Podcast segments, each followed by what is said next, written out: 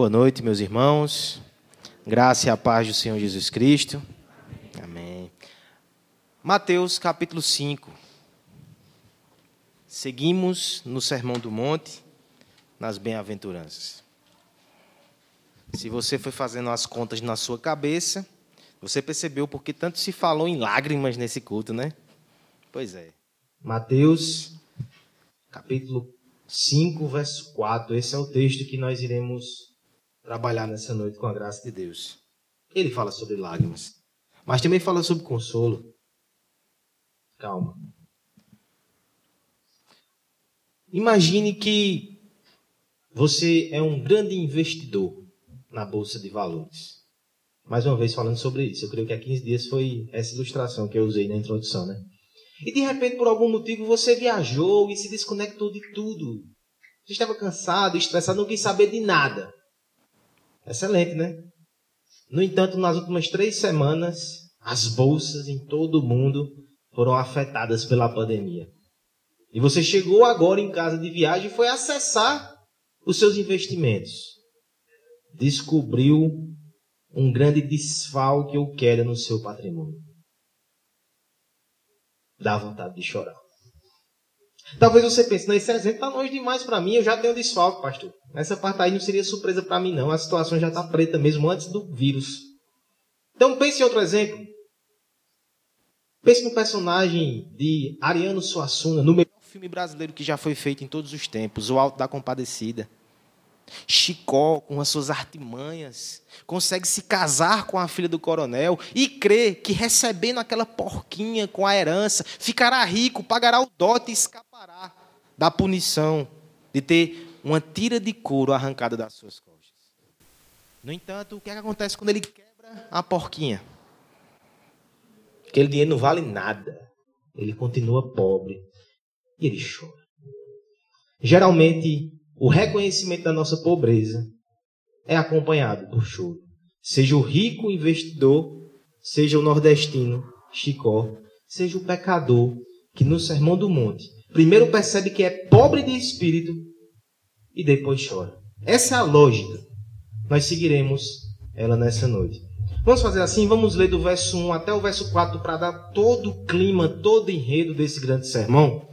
Mas nós focaremos nessa noite no verso 4, certo? Vamos fazer essa leitura. Preste atenção, acompanhe com fé e com atenção. Vendo Jesus as multidões, subiu ao monte e, como se assentasse, aproximaram-se os seus discípulos e ele passou a ensiná-los, dizendo: Bem-aventurados humildes de espírito, porque deles é o reino dos céus. Bem-aventurados os que choram, porque serão consolados. Vamos curvar nossa cabeça e com humildade diante de Deus, que com o coração contrito, vamos pedir para que Ele nos console através da Sua palavra nessa noite. Pai amado, Pai bendito, nós te rendemos graças, Senhor, porque é maravilhoso participar desse culto. Iniciamos a semana na tua presença e não há nada melhor, nada que alegre mais o nosso coração. No entanto, nós temos tristezas. Alguns de nós aqui chegaram com o coração cansado das batalhas que tem travado.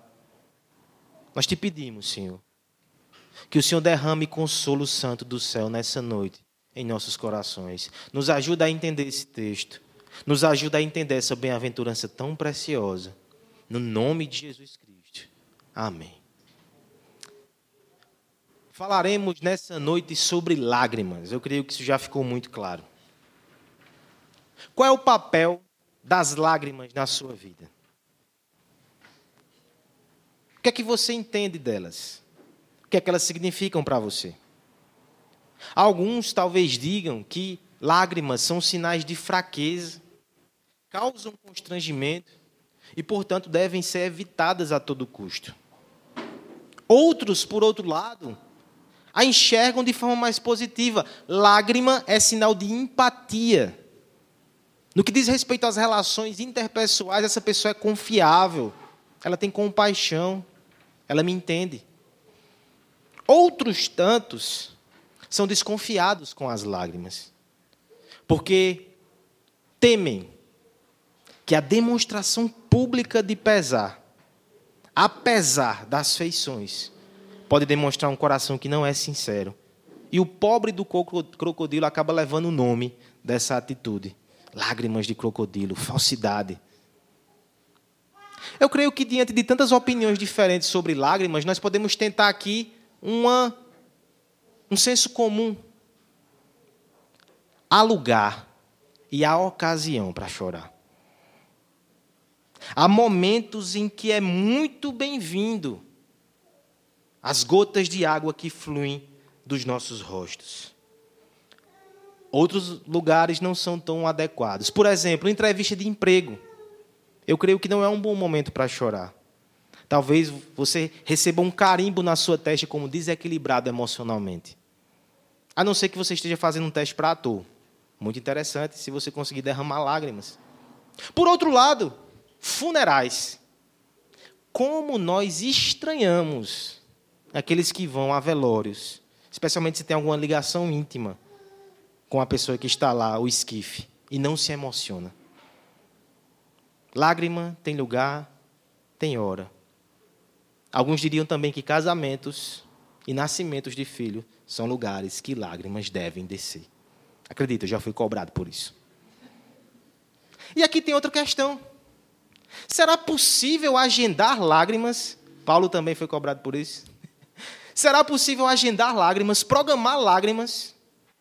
Eu creio que, via de regra, nós não fazemos isso. Nós sonhamos e planejamos sorrisos. Lágrimas geralmente vêm de surpresa e, na maioria das vezes, a contragosto da nossa vontade.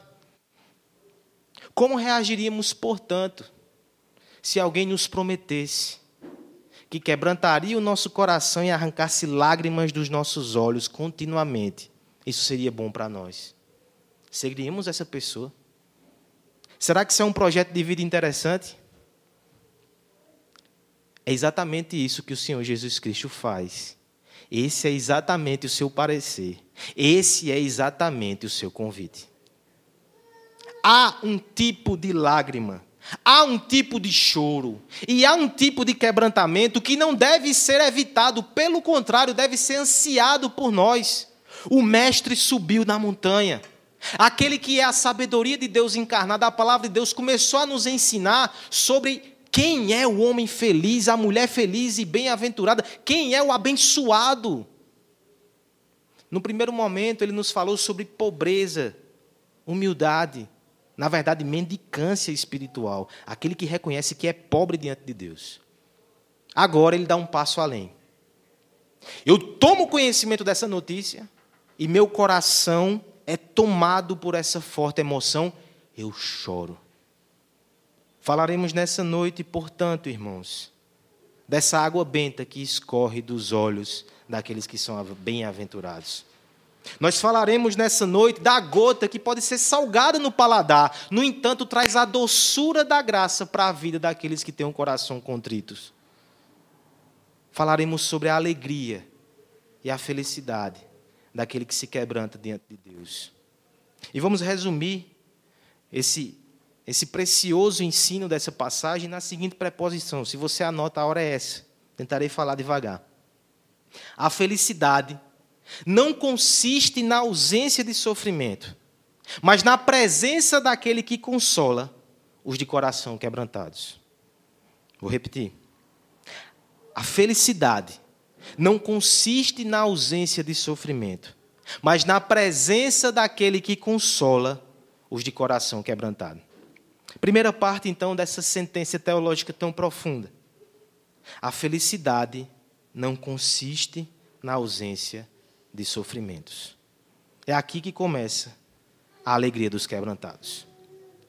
Vamos ler, meus irmãos, mais uma vez a, o verso 4, a nossa bem-aventurança da noite. Há uma só voz, toda a igreja. Bem-aventurados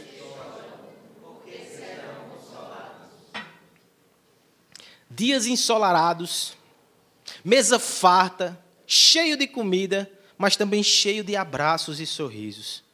Muita saúde, muito amor, muita praia, muito descanso, nenhum desconforto, nenhuma dor, satisfação no trabalho, planos e projetos a mil por hora, tudo está encaixado e dando certo. Seria este o homem bem-aventurado? Seria esta a mulher bem-aventurada? E sendo assim, será que algum de nós nessa noite poderia dizer que a nossa vida está exatamente desse jeito? Está tudo perfeito, está tudo bem, não tem motivo algum para chorar. O parecer do nosso Senhor Jesus Cristo é um pouco diferente. Antes de entrar propriamente no texto em si, eu quero que você perceba a dinâmica aqui, o paradoxo, a contradição, o susto de Jesus. Porque quando ele coloca choro e bem-aventurança, ele está colocando infelicidade e felicidade na mesma estrutura, na mesma frase, na mesma promessa. E aqui, ele já está nos mostrando como é insana ineficaz a tentativa de viver sem lágrimas. Nosso coração é suscetível às iscas que são lançadas por promessa de felicidade sem dor. Há igrejas que prometem pare de sofrer e estão abarrotadas de pessoas. Porque, no fundo, esse é o nosso desejo. Queremos evitar a todo custo sentir dor. Queremos cercas que nos protejam de qualquer desconforto. Queremos nos entupir de distrações para esquecer o que acontece ao nosso redor. Não queremos nenhum tipo de ofensa. De forma positiva, alguém já disse que toda a estrutura da nossa vida, a loucura pelo prazer, a busca de emoções intensas, o nosso tempo, dinheiro entusiasmo gasto na diversão, é uma expressão do desejo que temos de evitar o choro, a tristeza e a dor. Mas a pergunta que eu te faço nessa noite: será que isso é realmente possível? Será que conseguiremos nos blindar totalmente de qualquer desconforto?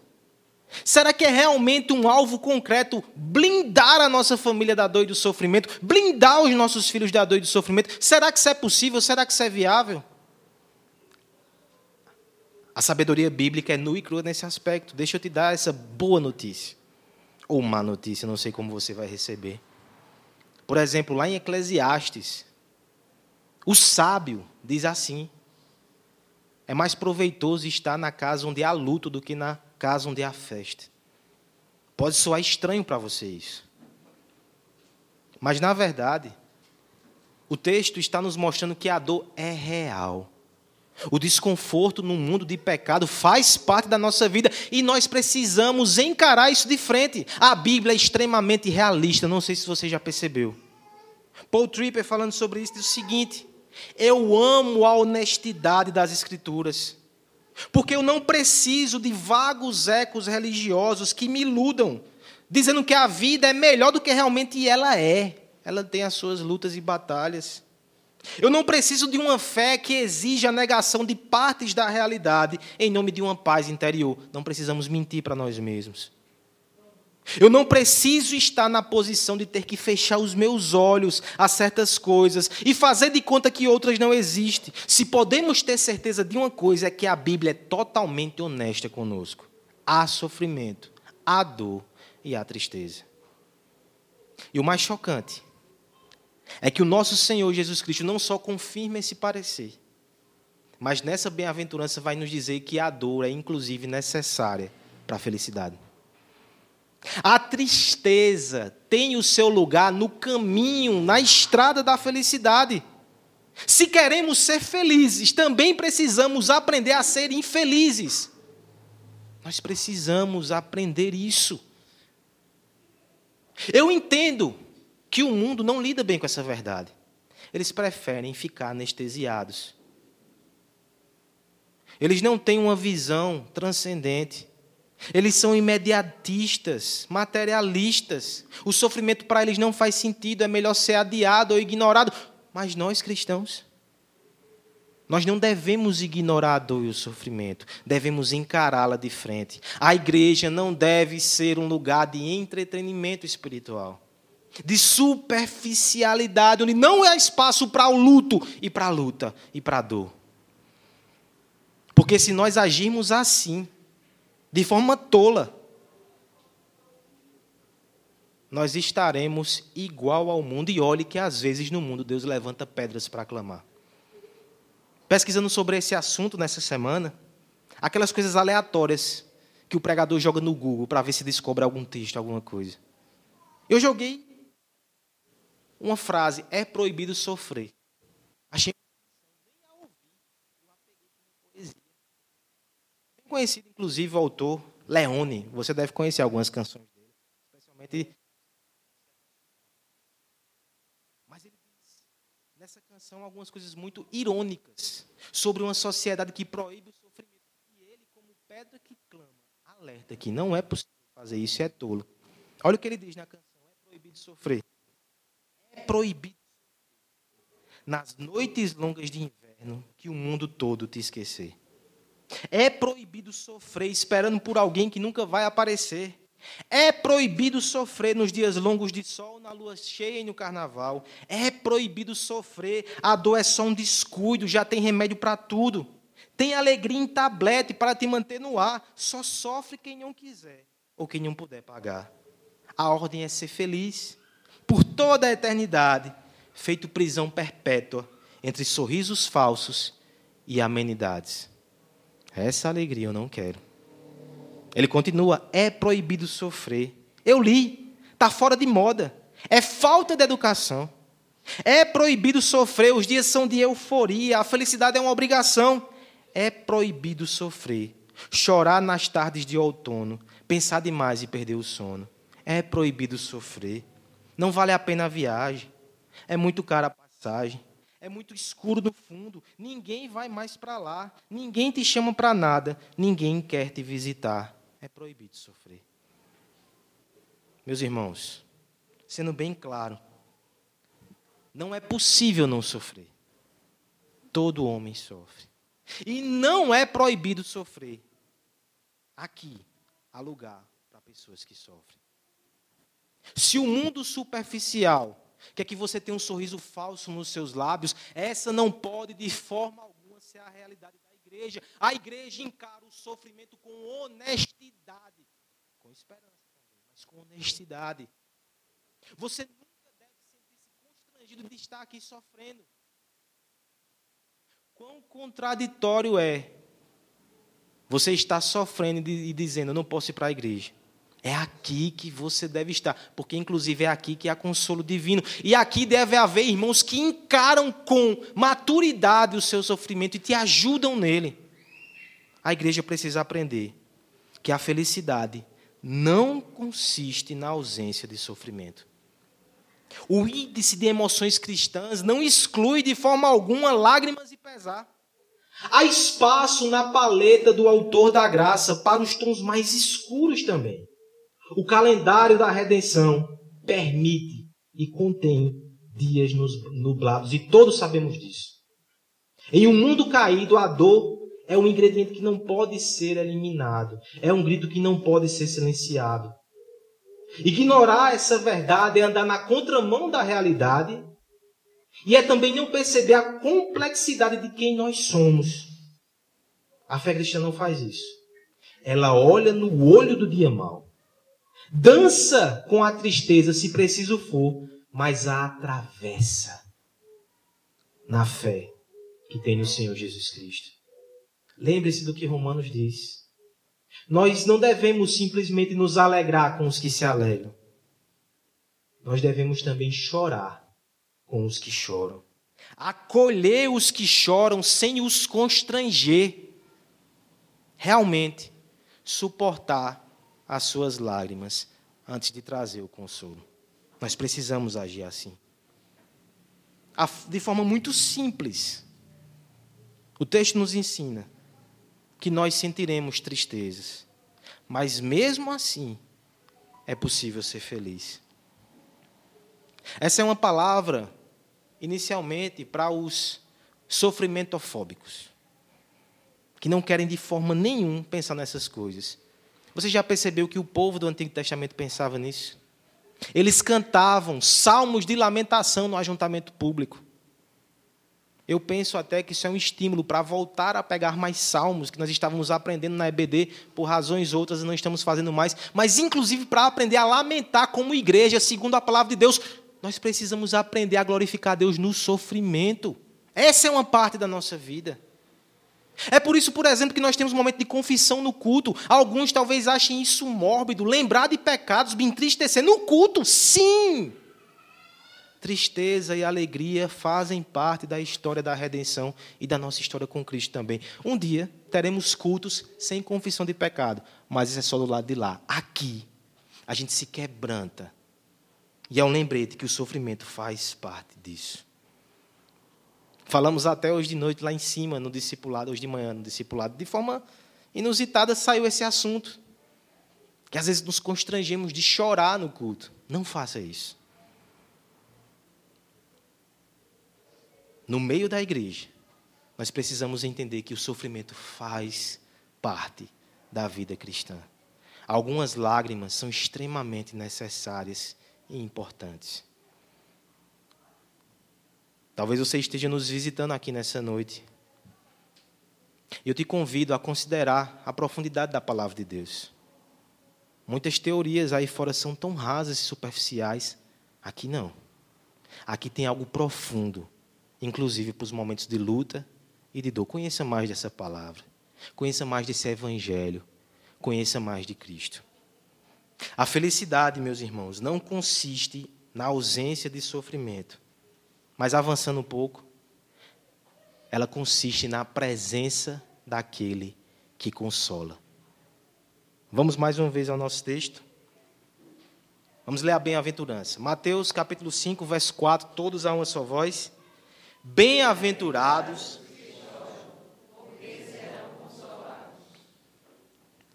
Certa vez, um personagem de ficção disse o seguinte: A vida é dor, majestade.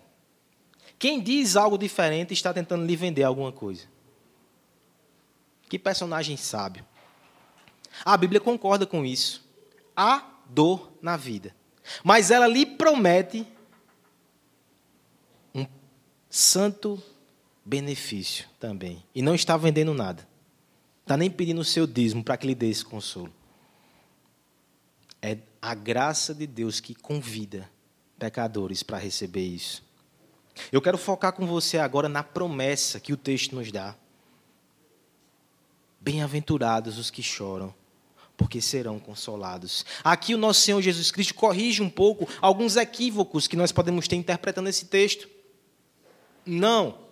Ele não está falando de forma vaga e superficial sobre sofrimento e sobre superar obstáculos, como um mestre motivacional, um coach. Ele não está dizendo algo do tipo, prossiga, em breve seus problemas irão embora, o tempo curará todas as dores. Não é uma canção superficial, o Sermão do Monte. Ele também não está falando de algum modo que devemos ser masoquistas espirituais. Na verdade, nós não amamos o sofrimento, nós amamos o fruto dele, o consolo. Esse é o ponto. Nós temos uma promessa maravilhosa. Nós não ficaremos mergulhados na dor e na vergonha. A tristeza não fica estagnada no desespero, ela descobre o conforto divino. A Bíblia não nos empurra para uma melancolia sufocante, um lamaçal de tristeza no qual nos afogamos cada vez mais. O choro bendito é provisório. É uma ponte que nos leva ao outro lado. E do outro lado, nós temos aquele que cuida de nós e que nos consola. Essa é a promessa tão bendita. Não está só nesse texto. O irmão Michael leu ainda há pouco Isaías 61, que descreve exatamente o ministério do Messias. Como esse texto se encaixa nas bem-aventuranças.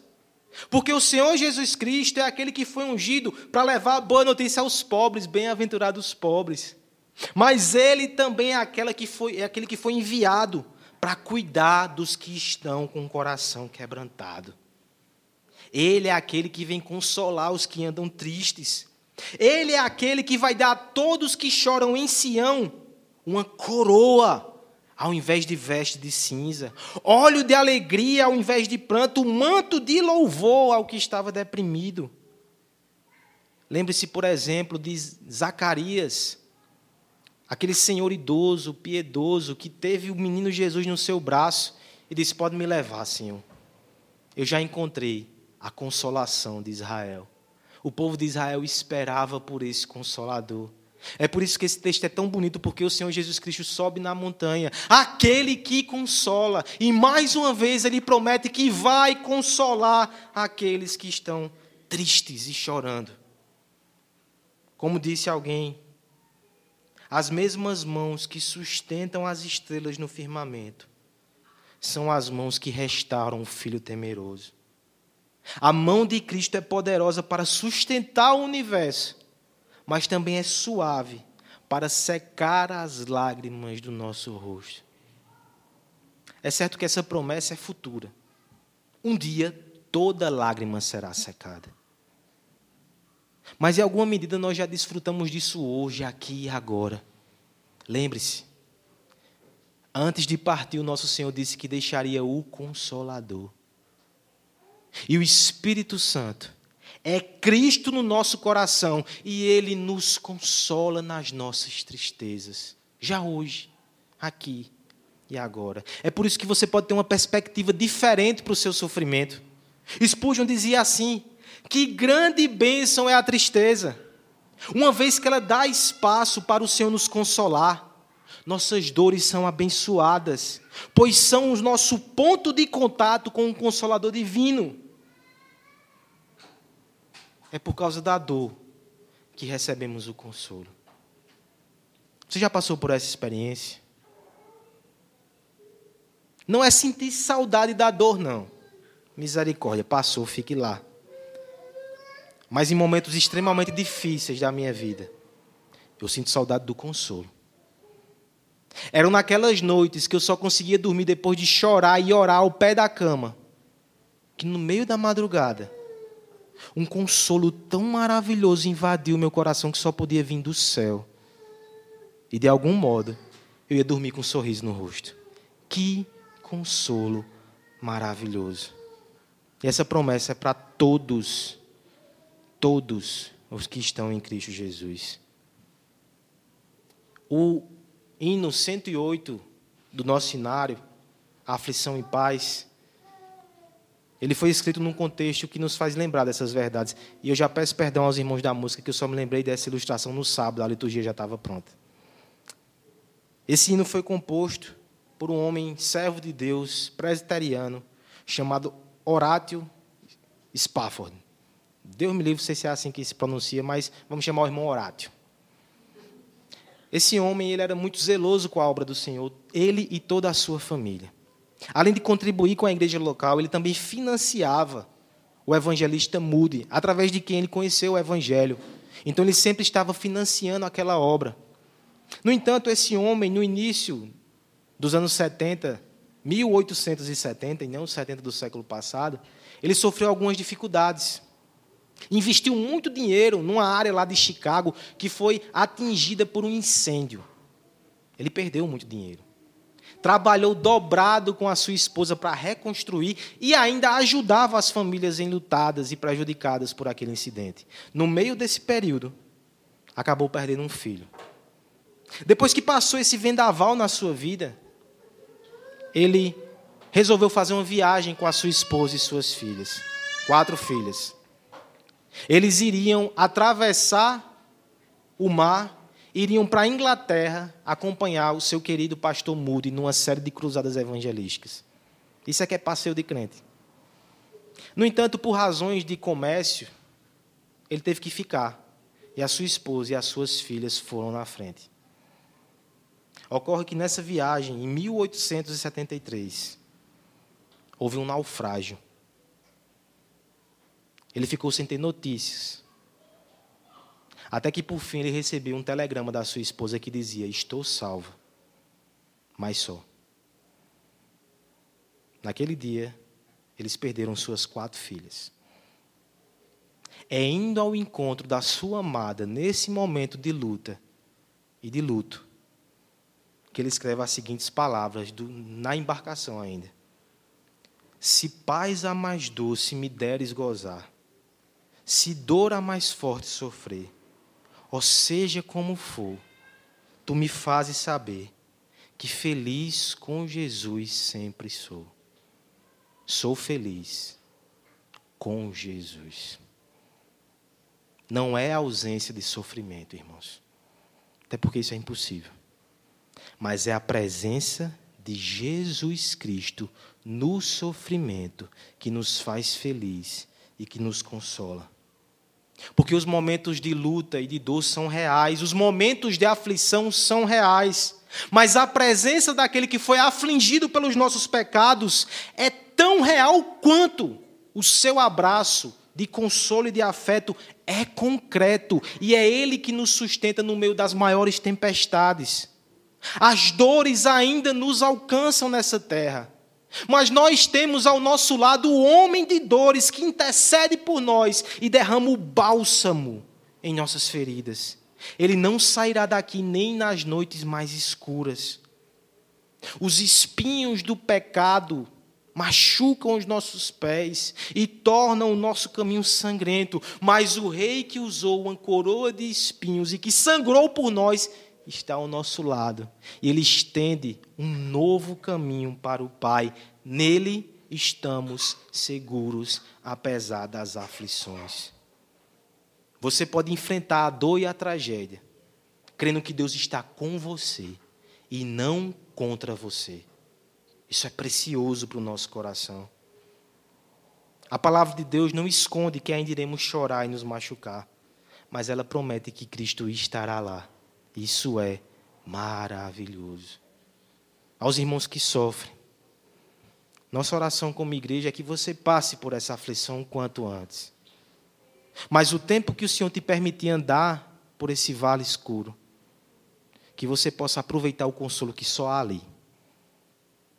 Escuta o que eu estou te dizendo. Quando você passar do lado de lá, você vai sentir falta disso.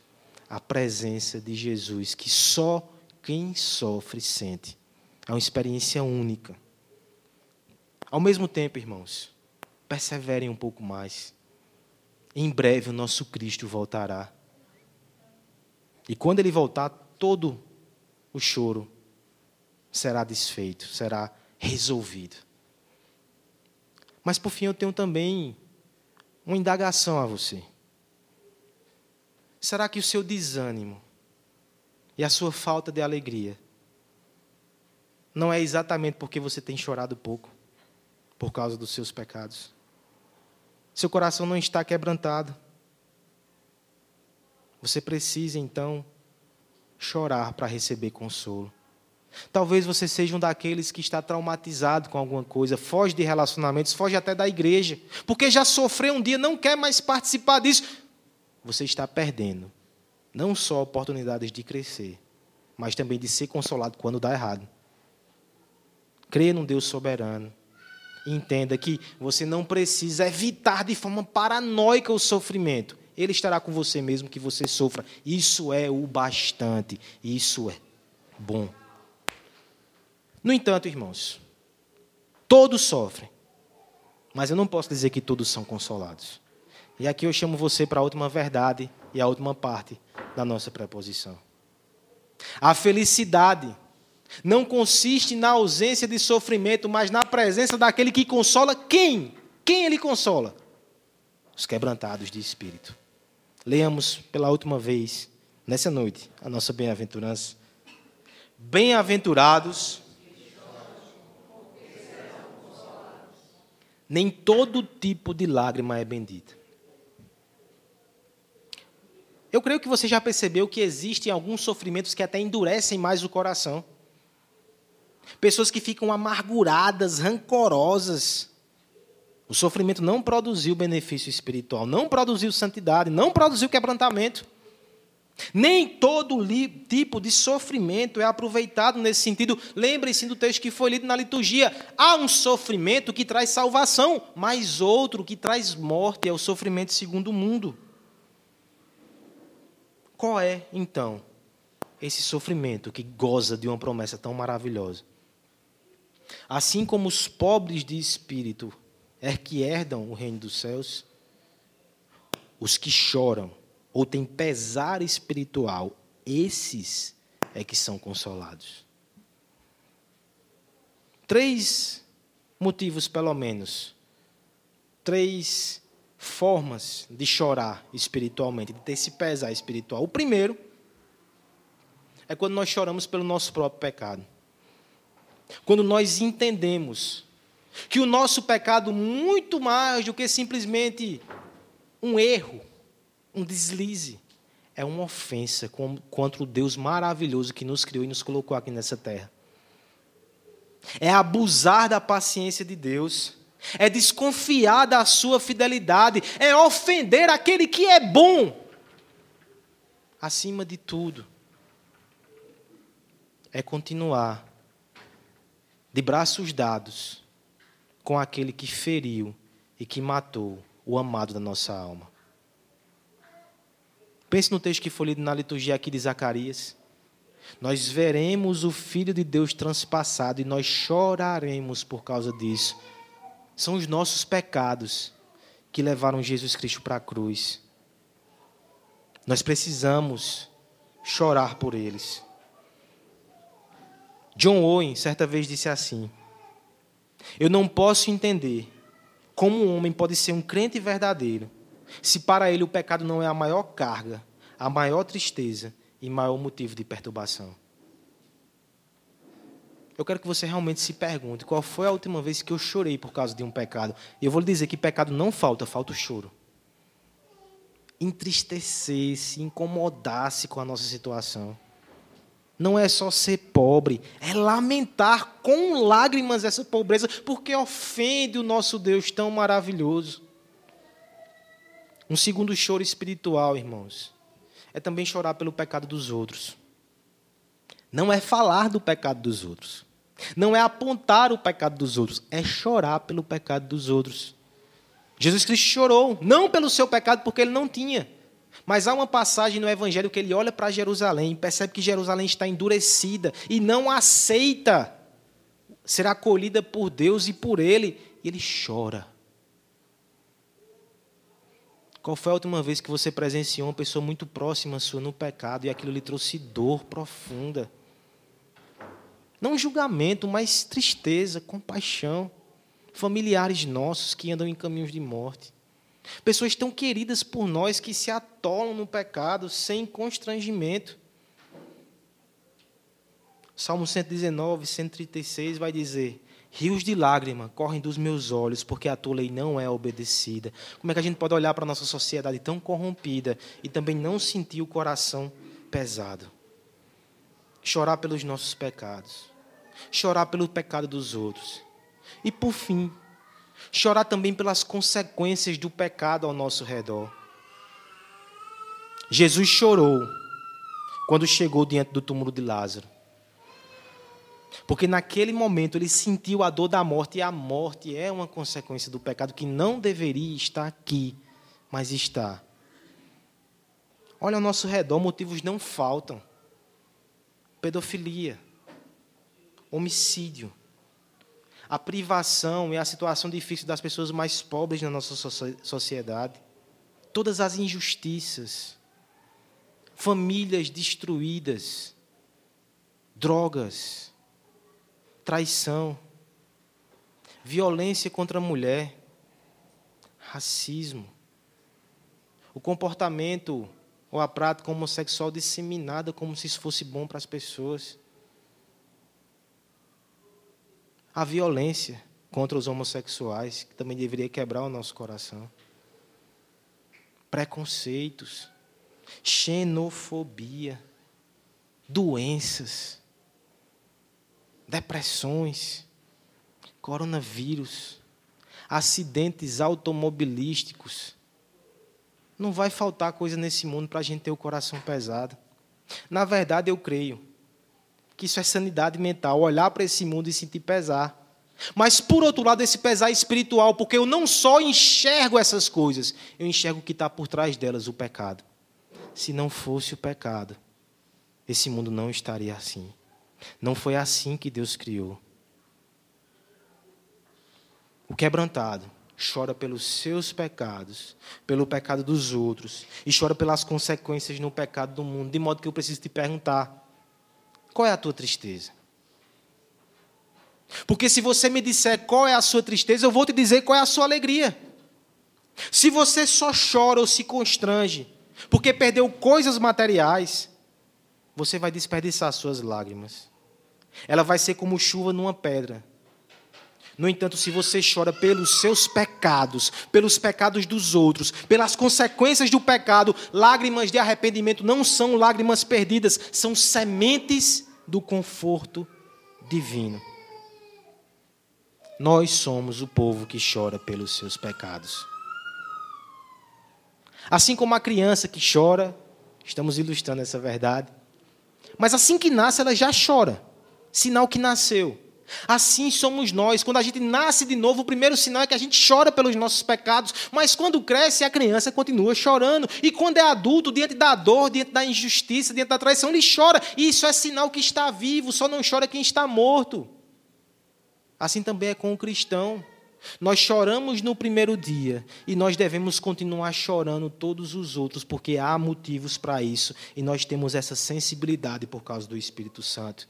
Mas a boa nova é: aqueles que choram pelos motivos corretos, aqueles que têm pesar espiritual, estes serão consolados por Jesus Cristo. Nos olhos marejados daquele que contempla a corrupção do seu coração, correm águas que purificam a sua escuridão. Não porque o nosso choro por si mesmo tem poder para santificar, mas porque ele nos une a Jesus Cristo que morreu para arrancar essas impurezas de nós. A obra de Cristo santifica o coração arrependido. É na dor que aflora da consciência de pecado que a graça do perdão é derramada como convicção. O Cristo que nos acolhe, ele cuida dos quebrantados, nos envolve com seu manto de redenção, nos faz sentar na sua mesa e nos veste com a sua justiça. O Senhor está perto dos que têm o coração quebrantado e salva os de espírito abatido. Salmo 34, 18. Sempre que você se arrepender, ainda que lágrimas desçam dos seus olhos, você estará mais perto de Cristo e você será mais feliz. Por favor, não tire um momento de confissão do culto. Por favor, não tire a confissão na sua devocional diária. Por favor, não se envergonhe de pedir perdão às pessoas que você machuca. Isso tudo te faz participar um pouco mais do sofrimento, mas também da alegria prometida pelo Evangelho. Você percebe como é importante falar sobre pecado? Sem entender o pecado, a gente não vai ter pesar no coração. E sem pesar no coração, a gente não vai receber a promessa da graça de Deus e vai se alegrar. É uma relação. Quanto mais quebrantados, mais alegres. Eu sei que parece não fazer sentido, mas é a lógica do Evangelho. Você se quebranta e você se alegra. Eu te convido nessa noite a quebrantar o seu coração diante de Deus. Faça isso hoje. Faça isso agora. Eu lembro de Tiago 4,9, quando fala para os homens desse mundo que tem um sorriso muito frouxo, que são muito alegres no seu pecado, Tiago diz: troquem o riso por lamento e a alegria por tristeza. Porque o choro pelo pecado hoje, ele previne o choro pela condenação na eternidade. Você já chorou pelos seus pecados? Você já deu aquele primeiro choro que uma criança dá quando nasce? Não é todo choro que traz essa salvação. Deixa eu encerrar falando sobre dois exemplos na Bíblia, dois homens que choraram. Um foi condenado, o outro foi salvo. Você conhece a história daquele homem que traiu o Senhor Jesus Cristo, Judas? Ele chorou. Ele pegou aquelas 30 moedas. Ele sentiu pesar no coração. Ele reconheceu o seu erro sem desculpas. Ele tentou remediar o seu erro, ele levou aquele dinheiro de volta e jogou nos pés dos soldados, dos, dos sacerdotes. Mas ele não foi salvo. Faltou uma coisa em Judas. Ele não viveu o tempo suficiente para ver Jesus Cristo se entregando para salvar os quebrantados e os arrependidos. Pedro viu. Pedro traiu Jesus três vezes. Ele chorou amargamente por causa do seu pecado.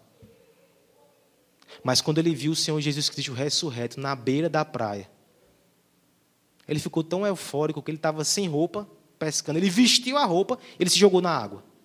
Não faz sentido. Mas ele foi correndo na direção de Cristo, nadando.